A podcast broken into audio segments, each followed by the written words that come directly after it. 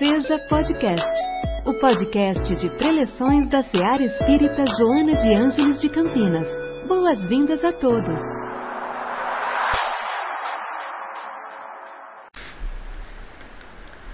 Boa noite, meus amigos, minhas amigas, muito boa noite.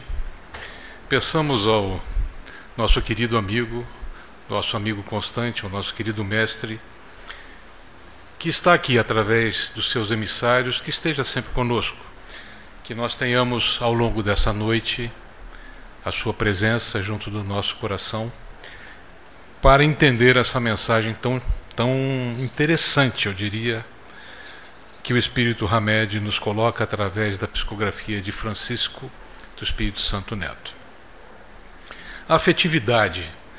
Eu peguei, é, é a terceira forma que Hamed, aqueles que já leram o livro, sabem que Hamed pega o assunto e ele mostra cada um dos temas de várias formas diferentes. Afetividade ele apresentou de três formas diferentes, sendo que essa última eu achei muito interessante, porque a gente quando vai ler Hamed, a gente entra com uma ideia sobre o tema, tendo o tema na nossa cabeça, a gente acha que vai numa linha, e é comum a gente, que vai numa linha que a gente está entendendo ou que entende ser afetividade. E Hamed começa assim, ó. Tudo o que existe tem sua origem no amor, essência fundamental de todas as coisas que vivem sobre a terra a busca do amor é o principal anseio de todo ser humano. Ponto. Aí vocês podem entender, eu tenho uma cabeça que a gente até, eu até brinco muito, que a minha cabeça é cartesiana. Cart, ah, só, car, cartesiana quer dizer, é, René Descartes foi um físico e filósofo francês, ele nasceu em 1569 e ele tinha uma postura muito interessante. Ele foi criador das coordenadas, quer dizer, uma pessoa para engenharia, né, física, tudo era muito, foi muito importante. E ele tinha a teoria do ceticismo metodológico. Olha que interessante. Ele não simplesmente não acreditava, ele achava que tudo que não pudesse ser comprovado realmente por um método ou um caminho não deveria ser considerado. Isso em 1596. Então, todos aqueles que pensam, vamos dizer assim, mais logicamente, mais quadradamente, são conhecidos como cartesianos, né? dentre os quais me incluo. Então, vocês imaginem essa frase do Hamed, numa cabeça cartesiana, ela faz até barulho. Por quê? É a essência. Kardec mexe com a essência e não o fato físico que a gente está acostumado a ver, a analisar, a corrigir, a preparar, a estudar. E ele diz: o amor é a essência fundamental de todas as coisas que vivem sobre a terra. Tudo. Tudo. A busca do amor é o principal anseio de todo ser humano. Mas tem gente que vai dizer: não, eu não me vejo assim. Eu acho que não é. Mas aí eu pergunto então: então, mas o que somos cada um de nós? Nós que aqui estamos, encarnados e desencarnados. O que nós somos? Como nós nos classificamos ao longo do tempo? Né? Nós somos a soma do que nós já vivenciamos ao longo de várias existências, ao longo de várias experiências. Nós somos o que? O passado, que nós já vivemos, e nossas ações de hoje, do presente. Nós somos esse grupo de experiências que vivemos, aprendemos, caímos, levantamos, caímos, levantamos e ficamos nessa jornada até hoje. Já estamos aqui há bastante tempo. Então, nós chegamos até aqui reunindo o quê? Cultura, nossa crença, nossas reações perante essas, esses fatos que aconteceram em todas essas existências. Em cada uma dessas existências que nós vivemos uma determinada situação, nós fomos, nós vivemos algum fato e esse fato nos marcou de alguma maneira. Cada um de nós diferentemente. Né? Cada um de nós diferentemente. Então, a cultura que nós vivemos, as crenças, aquilo que a gente acredita, as reações que nós tivemos, monta exatamente o que nós somos hoje. Eu costumo até dizer que a gente é. Quem já viu pedra de rio? Pedra de rio ou seixo é uma pedrinha que ela é toda lisinha, ela vem rolando no rio. Vocês imaginem, essas pedras estão aqui desde a formação do planeta. O tempo que elas levaram para quebrar todas aquelas arestas até ficar uma pedra redondinha que a gente pega no rio. Isso é um maior exemplo do que acontece com a gente ao longo de toda a nossa existência nesse planeta. Quantas vezes nós já caímos e rolamos e descemos o rio e acertamos uma aresta até que a gente vai se moldando naquilo que nós somos hoje. Alguns tomaram algumas, eh, tiveram algumas decisões anteriores que dificultam a atual. Outros não. Outros não.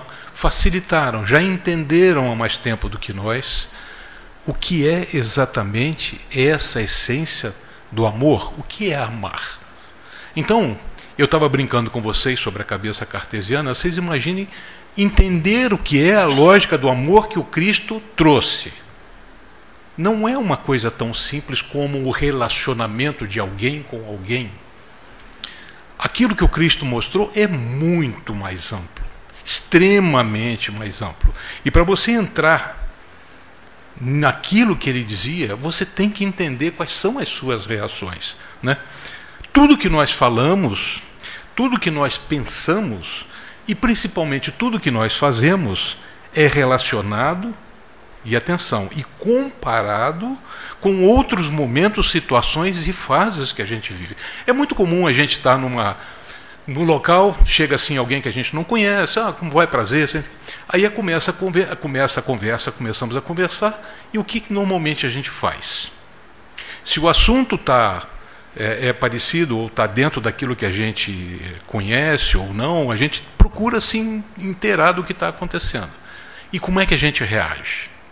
Sempre colocando na conversa nossa posição perante aquilo que aconteceu. Mas aconteceu conosco. Então, a posição de quem está conversando com a gente e a nossa posição é totalmente distinta. Mesmo que elas levem a um fator comum. Interessante isso, né? A gente pensa diferentemente, mas nós temos um fator comum. Nós estamos todos aqui por um fator comum que é a necessidade de entender o que é realmente esse amor que o Cristo, que o Cristo mostrou, que é tão difícil da gente. Ele teve aqui há dois mil anos e nós repetimos, repetimos, repetimos e não conseguimos assimilar. Olha o que o Ramédio nos diz. Toda vez que Deus cria um espírito, ele quebra o molde. E é verdade nós todos somos diferentes uns dos outros. Somos a essência do Criador, criados puros e ignorantes, mas tomamos as nossas decisões desde a primeira vez. E ao tomar essas decisões, nós vamos nos modificando. E essa modificação vai impactando na pessoa que você é, nas reações que você tem. Então, por isso ele diz: Deus, quando faz cada espírito, quebra o molde. Por quê? Porque é importante, gente. O importante é uma coisa que a gente tira do texto de Hamed, que o importante não é o que a gente pensa. Ah, nós somos o que nós pensamos. Nós somos o que nós sentimos. Sentimos o que, que é? Qual é o nosso sentimento perante a vida, perante as pessoas que convivem conosco, perante o nosso trabalho, perante o futuro. Estarei aqui, não estarei aqui, me comprometo ou não, mais ou menos. O que nós sentimos é muito mais importante do aquilo que nós pensamos. Vejam como é como é a, colocação do Cristo que Hamed traz para nós. O, o pensar não te faz melhor ou pior, mas aquilo que você sente, sim. Porque você considera ou não de acordo com o seu sentimento.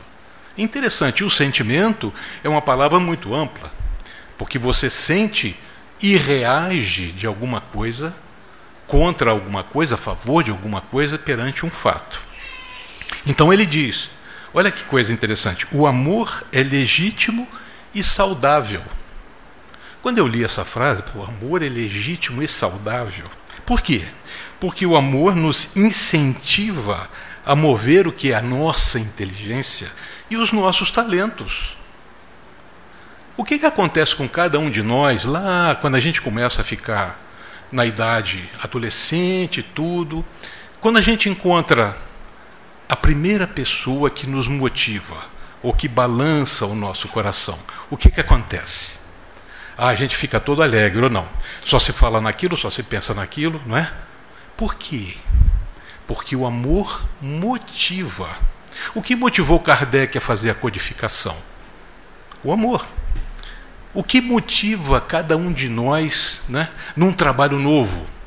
Quando eu consigo um estágio, é a vontade de trabalhar? É o amor. Porque o amor expressado desta forma nos motiva a fazer uma coisa que nos vai engrandecer. Então, quando ele diz lá que a essência fundamental de todas as coisas é o amor, é exatamente isso, a gente se sentir como se estivesse namorando. Olha que coisa boa. Acho que todo mundo já namorou, espero. Né? Então, o que, que acontece? A gente se sente o quê? Leve, né? motivado, não se diz que os olhos brilham. Né? É, é assim, mas só que isso vem até a gente por onde? Através da nossa alma. Porque a nossa alma, aliás, está dito no Oeste, né? A nossa alma é o nosso espírito enquanto está encarnado esse, essa alma transmite ao nosso corpo exatamente porque ela recebe toda essa influência, ela guarda todo esse histórico e põe na nossa frente nas nossas novas decisões. Isso é que nos motiva. A alma transfere para o corpo essa motivação, essa alegria, esse verdadeiro amor que o Cristo diz: põe amor em tudo que fazes.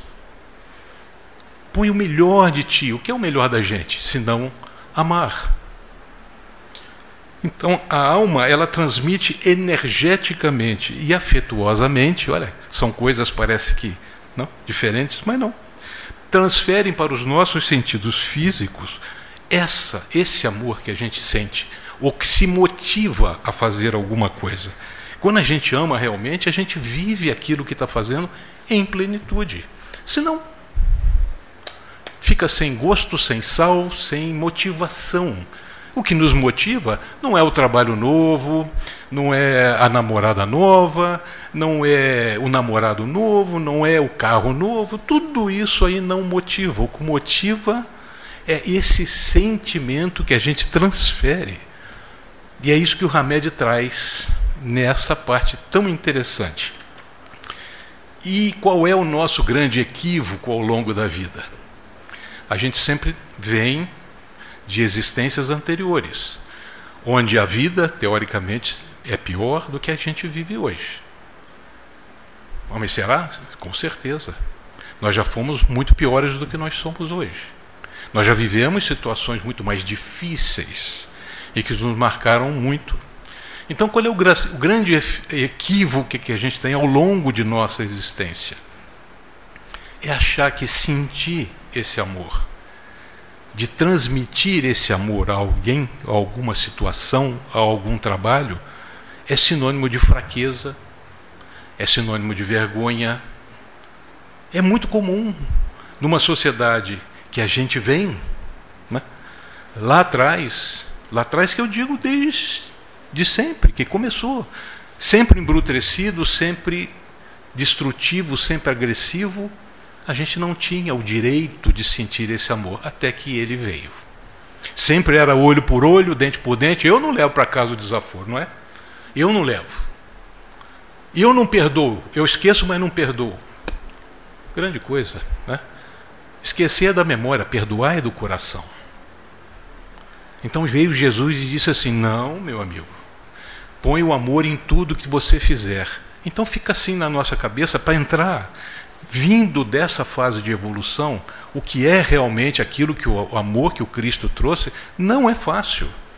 E é normal, é mais do que normal que a gente passe muitas existências buscando encaixar isso, buscando entender o que ele quis dizer e não achando que isso é um equívoco. Eu, me sinto, eu me sinto mais fraco porque eu percebo a dor do meu, do meu amigo, do meu irmão.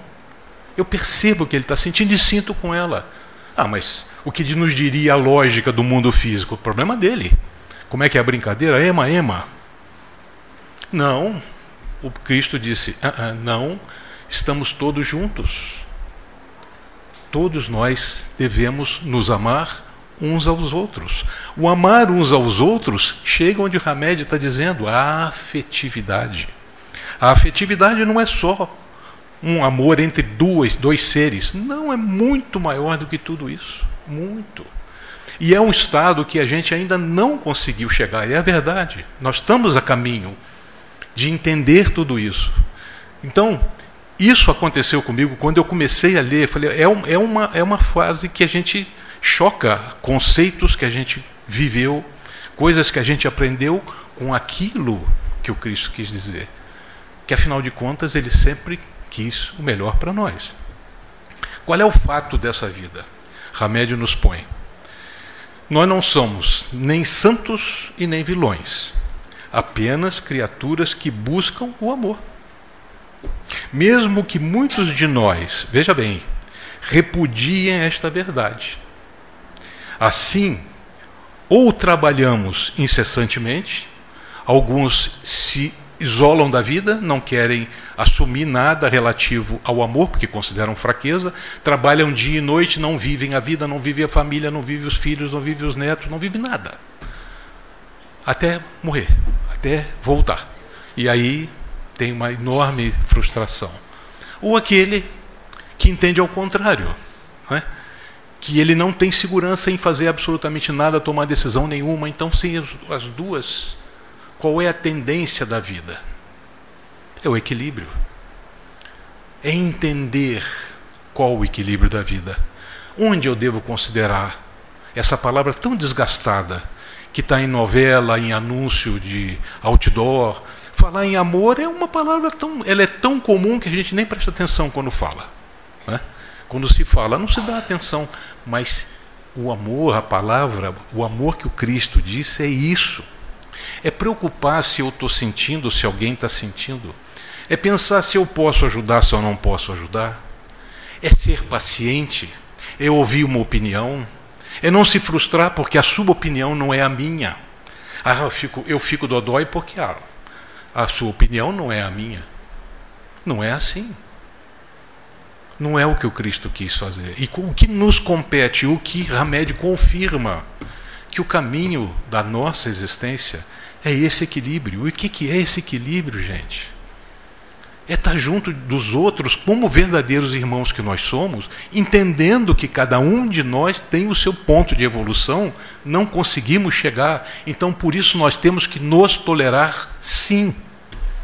Se nós não nos tolerarmos, o que, que acontece? É bomba para todo lado, é país invadindo o país. Aquela tristeza que a gente vê todos os dias na mídia. Até quando nós vamos continuar no egoísmo, no achar só que eu estou certo? Fazer com que as pessoas morram naqui, por aquilo que eu penso, que é um absurdo completo. Dois mil anos. Ele teve aqui há dois mil anos e nós continuamos repetindo a nossa teimosia.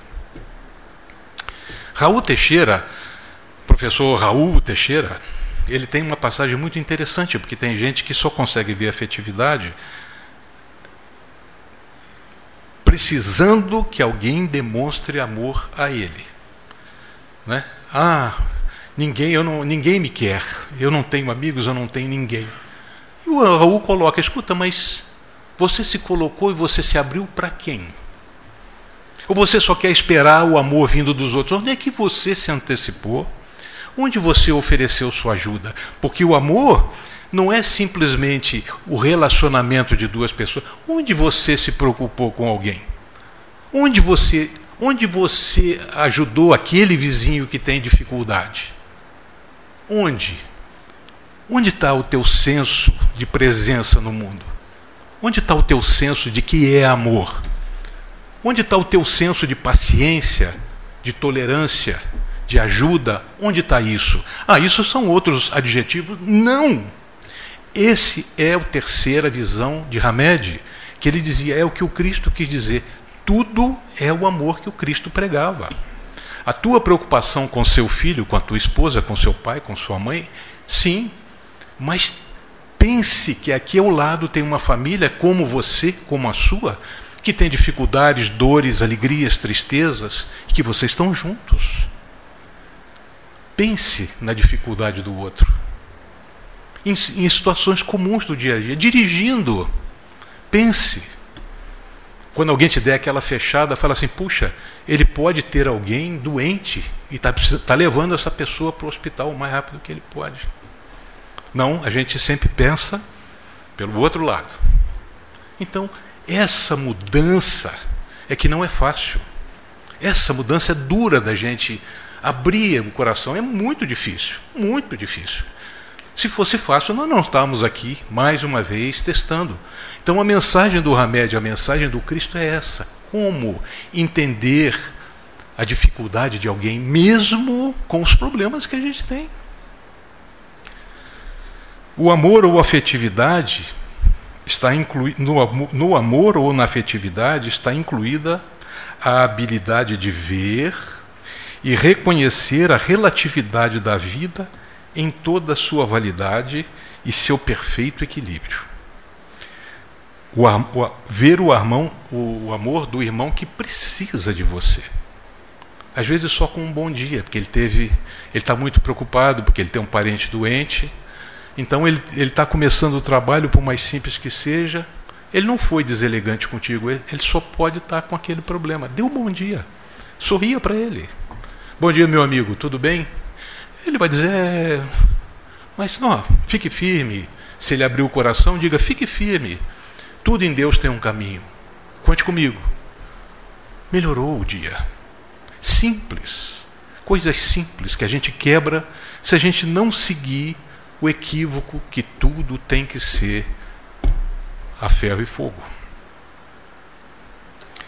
Para a gente não se alongar muito nessa mensagem, é, eu guardei uma frase que diz o seguinte: a autêntica afetividade está associada a uma ampliação de consciência e um amadurecimento espiritual. A afetividade é isso. Eu vou contar para vocês um caso muito interessante que eu acho que eu vou fechar essas poucas palavras, essas, esses poucos minutos que a gente está junto. Eu vou fechar isso com vocês através de um caso muito interessante que eu acho até que já contei aqui. Mas como eu sempre digo, por favor, a gente vai ficando velho, repetitivo, tenham, tenham como, como, como o Leandro falou, tenham compaixão. Né? É um caso que se chama assim. É, no hospital. Então, na cidade do interior, numa cidade do interior, havia um senhor, um hospital que estava assim, é, arrumado e tudo, mas como todo hospital de, de interior, os quartos não são individuais porque o hospital atende muitas pessoas. E nesse quarto, na disposição do hospital, o quarto tinha assim uma cama de frente para outra.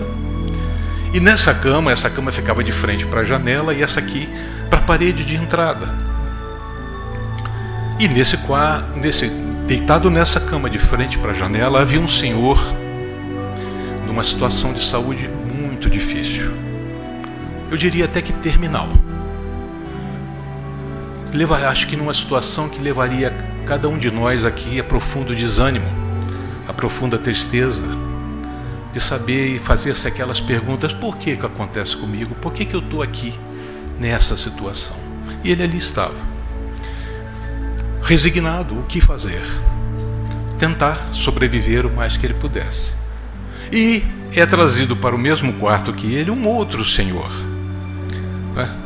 extremamente rabugento. Tudo o desagradava. Reclamava da enfermeira, reclamava da comida, reclamava do ar, reclamava que estava quente, outra hora estava frio extremamente irritado, irritadiço. Né? E ele, qual era a tendência? Qual é a tendência de todo mundo? Você está num lugar que alguém está assim irritado, né? bélico, sempre eh, achando tudo ruim, qual é a tendência? Esse estado negativo multiplicar. Muito bem. E ele foi colocado lá e reclama, e reclama, e reclama, e perguntava para o amigo que estava ali: E você? Você está aqui há quanto tempo? Ele falou assim: Ah, eu já estou aqui há um mês, o meu caso é muito sério. Ah, ah tá bom. Mas eu estou aqui, eu estou louco para ir embora, isso aqui é chato demais. Você vê, eu queria, eu queria, eu não consigo, eu tenho que subir a cama, tem que descer da cama, eu não consigo ir ao banheiro, coisa. Você, fala para mim, o que, que você veio fazer aqui? Ah, eu vim aqui porque eu estou tentando me curar, porque como eu te disse, o meu assunto, o meu caso é muito sério. Mas ficou aquela conversa inicial e tudo. Até que um dia, aí pelo segundo, terceiro dia, de reclamações contínuas, esse senhor rabugento vira para aquele que está na, na, na, mesa, na, no leito, em frente a ele, e diz assim: Pelo menos você que está em frente à janela, diz para mim o que tem do lado de fora, porque aqui eu não consigo ver nada. Eu estou aqui, não vejo nada, um lugar horrível. Esse senhor virou-se para a janela e disse assim: Ah, eu estou vendo um parque legal, um parque. Ah, um parque, é um parque, muito verde. É mesmo? É, um parque verde. E ele começou a lembrar, o rabugento, dos parques verdes que ele via quando era em. O que mais que você está vendo? Ah, tem umas crianças jogando bola. Como é bom a gente jogar bola quando é criança, né? Correr atrás das coisas. É, mas vai contando para mim, o que mais você está vendo? Ah, os pais estão aqui, algumas senhoras, e assim ficava. No segundo dia ele pediu a mesma coisa, porque ele se animou com aquilo, gostou né, de ouvir, lembrou de coisas da época dele. E o que, que você está vendo hoje aqui? Ah, hoje tem uma. tem assim, tem uns cães. É, ah, eu adoro cachorro. Pois é, eu também gosto muito. Eu estou vendo aqui um grupo de cães correndo de um lado para o outro. Muito bonito, hein? E vai chover? Né? Não, não, não, o dia está muito bonito. Sabe aquele dia bonito que dá a gente? E assim foi. Ele acalmava, de certa maneira, esse estado. Né? E assim foi, eles foram ficando juntos até que ao final da primeira semana, o senhor Rabugento foi levado a fazer um exame, daqueles exames que a gente sai do quarto, vai fazer os exames de radiografia, logo pela manhãzinha, e quando ele retorna ao quarto, ele pergunta à enfermeira, mas cadê o companheiro aí da frente? Ah, ele faleceu ainda há pouco. Faleceu? É, ele não falou com o senhor, a doença dele era muito séria, ele não tinha muitas esperanças. Puxa, que coisa chata, né? Mas olha como são as pessoas, né? Mas ele faleceu, faleceu ele foi levado pouco. Então você podia me botar lá na, naquela, naquela uh, aquele leito lá, porque aí pelo menos eu vou olhar pela janela, né? Porque ele conseguia ver, eu tô aqui nessa situação ruim. Ele falou, não, tudo bem, só espere, por favor, a gente acabar de arrumar tudo. E assim foi feito. Transferiram o senhor Rabugento para o leito de lá. E a primeira coisa que ele fez, qual foi? Olhar pela janela. E o que ele viu? Uma parede e ele chamou a enfermeira para se desabafar, para dizer que é absurdo que o outro dizia para ele que ele via parque, via criança, via tudo, né? sem se esquecer, se esquecendo, desculpa, da alegria que aquele outro dava a ele por lembrar da infância, dos pais, talvez dos filhos, dos netos, de um céu azul, da importância de um ar fresco. Ele falou, mas ele me viu isso aqui e falou: não, mas não pode. Aí é o bloco B, do outro lado é o bloco B, só tem uma parede. Eu falei: então, mas, mas ele via isso aí e relatava isso para mim. A, informou, a enfermeira olhou para ele e falou assim: ele via? É, ele não podia, ele era cego. Gente, essa pequenina história leva a gente a pensar que esse pensar não, a ter certeza que esse Senhor, ele compreendeu o que Jesus quis dizer. Mesmo em sua situação difícil, terminal, ele percebeu, sem vê-lo, que ele precisava de alguma ajuda, que ele precisava de um pouco de equilíbrio, um pouco de ânimo, um pouco de alegria, para ver se ele mudava. É o estado de consciência que Jesus dizia. Tu tens teus problemas. Tu queres ser curado realmente? Será que você quer ser curado? Entender que eu tenho os meus problemas, mas nós todos temos. Todos nós temos os nossos problemas. E se a gente ficar aqui ainda insistindo e não sentir que cada um de nós sente, quanto tempo nós vamos ter que estar aqui ainda? Quanto tempo nós ainda vamos ter que esperar que a gente entenda o que Jesus quis dizer? É uma boa oportunidade ao ler, a lembrar dessa pequena história, é uma oportunidade que a gente tem de entender que sentimento, que afetividade é muito mais do que um relacionamento a dois. É muito mais. É a três, a quatro, ao mundo inteiro. Né? E somente nós que temos a noção de que a vida prossegue. Entre nós que aqui estamos e todos aqueles que já desencarnaram, que estão conosco aqui. E que eu tenho certeza que se eles pudessem aparecer, diziam: Olha, é mesmo Pensem. Pensem no que Hamed quis colocar. No que Jesus nos disse há dois mil anos, há tanto tempo. Vamos abrir o coração da gente, não simplesmente achar que a vida é resposta, é ação. Não. Vamos sentir o problema das pessoas, o nosso problema, o que eu posso ajudar, mesmo sem poder ajudar. Eu tenho pouco para ajudar? Não, você tem muito. Você pode sorrir, dar um abraço, você pode apoiar alguém, você pode esperar alguém, você pode amparar alguém ouvindo o que a pessoa tem para te dizer. É muito importante. E eu digo para vocês, é muito bom. Porque todo mundo diz assim, ou já deve ter sentido, quando a gente faz alguma coisa boa para alguém, um sentimento bom aparece. A gente se sente bem. Se você ajudou alguém, mesmo que a pessoa não te preste atenção, mesmo que ela não te agradeça, mas você se sente mais leve. De onde vem isso? Isso invariavelmente, cada um de nós. De onde vem? Vem da nossa alma, que é um somatório de tudo que nós já vivemos e que está finalmente enxergando a luz de Jesus. Finalmente. E por isso nós estamos aqui porque nós vemos agora coerência no que ele disse há dois mil anos, agora. Mas antes tarde que nunca. Vamos colocar mais o coração, também a razão, mas vamos colocar mais o coração nas coisas. Vamos ser mais amigos, mais parceiros com as pessoas, não só aquelas que estão próximas, mas todas as pessoas. Ok, meu amigo? Então, nesse, eu vou aproveitar então e vamos todos juntos, tendo por base essa mensagem de Hamed, que é a mensagem do próprio Cristo, pedir a vocês todos que elevem o pensamento para que todos nós façamos a nossa prece final de hoje.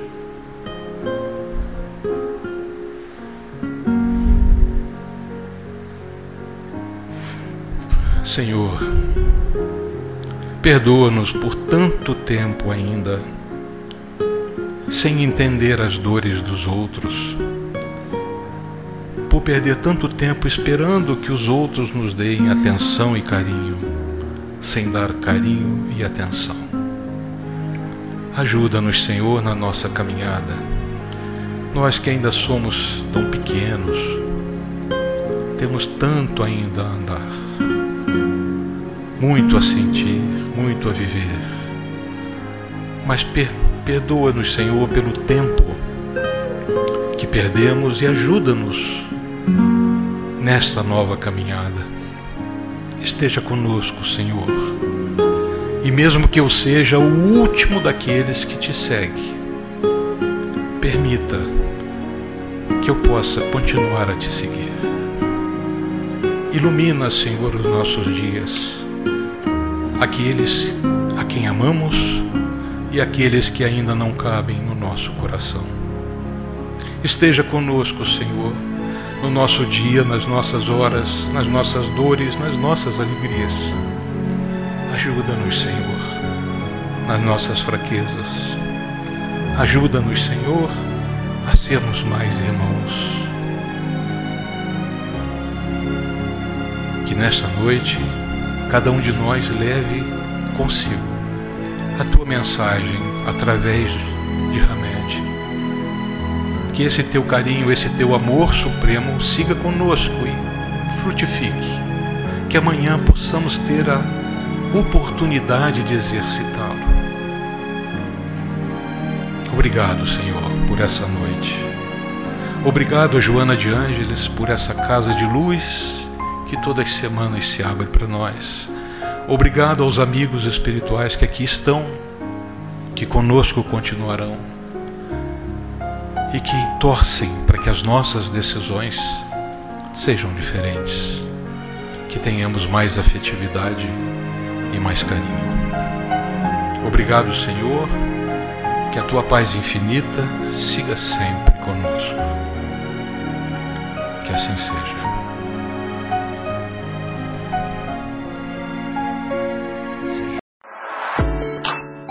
Em nossa célula de amor, sua presença é sempre bem-vinda. Acompanhe também nossas atividades nas redes sociais. Acesse arroba seja CPS. Afinal, sua participação faz a SEAR acontecer.